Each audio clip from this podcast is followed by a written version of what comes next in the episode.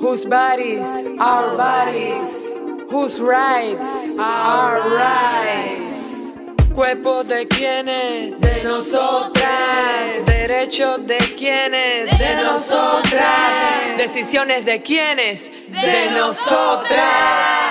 Rita Segato, escritora y antropóloga, también fue parte del tercer Foro Mundial por los Derechos Humanos. Y en su exposición tomó aspectos que fueron tratados por algunas de las personas con que compartió mesa. El panel abordó la situación actual de las mujeres y los derechos humanos. Y una de las mujeres que expresó su opinión, tuvo conceptos que estuvieron vinculados con aspectos que están en debate en los feminismos. Entonces, tomen esta alocución de Rita que vamos a ofrecerles en cierta medida como respuesta a esa expositora, pero también a tantas mujeres que piensan similar a ella y que si bien critican el patriarcado, sostienen posiciones bastante tradicionales sobre el rol de la mujer en la sociedad y fundamentalmente sobre la soberanía de sus cuerpos. Bueno, este, muy emocionada por estar hablando en este lugar, ¿no? Que, en el que es tan, tan triste, ¿no? Para la historia de nuestro país. Em, y donde las madres, claro, han mostrado lo que es hacer política desde una mentalidad femenina, ¿no? Por eso he dicho últimamente en varios lugares, lo están poniendo en grandes carteles en Berlín, quedé sorprendida, que maternar es político, ¿no? Y este, es la, este, este espacio realmente es la prueba de que maternar es político y que existe una politicidad diferente que consigue llegar más lejos que la politicidad de cuño masculino. Entonces, partiendo de ahí, quiero tomar algunos temas. Eh, mi ofrecimiento hoy, mi oferta será este. Algunos temas puntuales. No, no, no preparé así un, discurso coherente entero, pero sí tocar algunos temas que son fundamentales para pensar las, pensarnos a las mujeres y el campo de los derechos, ¿no? En, primer lugar, este, ¿no? Que las madres son las responsables del gran cambio, del gran proyecto de derechos de nuestro país. En la película 1985, como escuché los otros días en Madrid a, a Gabriela Cerruti decir en la gran conferencia internacional de los feminismos que hubo hace un mes, eh, la película 1985 es muy buena, habla de un gran tribunal, pero ese tribunal se frenó, no llegó completamente a destino. Solo llega a destino cuando las madres aparecen en escena. Y ahí sí no hubo nunca más vuelta atrás. No podemos olvidarnos de eso. No, no.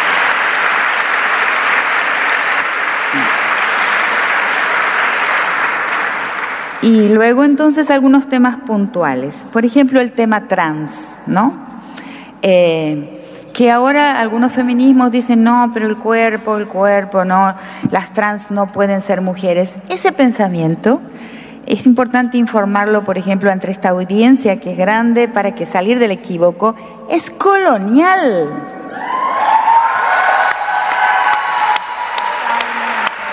¿Y por qué? Miren, el pueblo donde yo vivo, que son muchas, las que son argentinas lo conocen, Tilcara, en la quebrada de Humahuaca, todas las generaciones de las que hay memoria hasta el pasado más remoto, siempre hubo trans. Porque en el mundo precolonial la transitividad de género no era un problema, ni siquiera, ni siquiera era un tema. Ahora es la Sharon y me... ¿Cómo?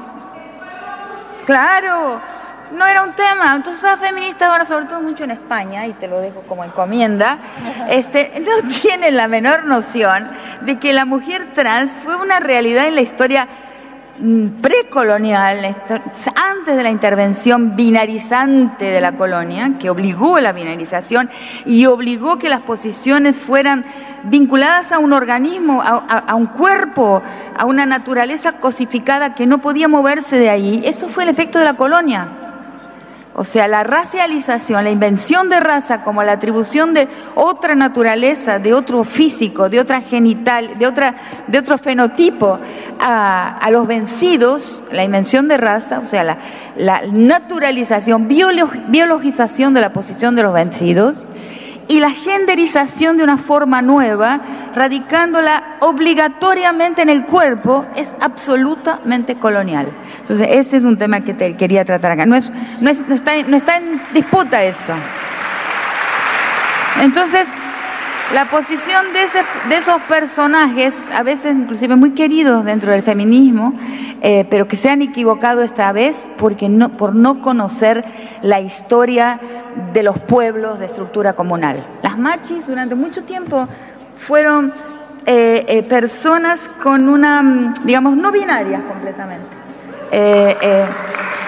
pero eso, claro, con la criollización de nuestro continente se va se va apagando. Entonces el criollo es el personaje más inseguro de todos eh, en términos de raza y en términos de género, que es responsable por la binarización de los pueblos eh, eh, de estructura comunal y, de, y de estructura precolonial y poco intervenidos por la colonización. Eso se va perdiendo por la presión criolla para que los hombres sean machos. Entonces, de ahí tenemos que saber argumentar contra esa mala comprensión de que el cuerpo determina quién somos.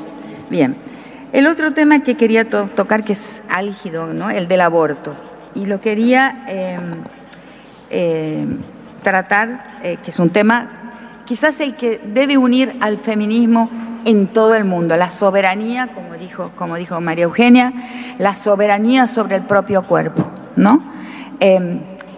Entonces les voy a hacer una pregunta, que es lo que estoy, que es una pregunta que me surgió recientemente y que la, la dejo en todos los lugares donde hablo.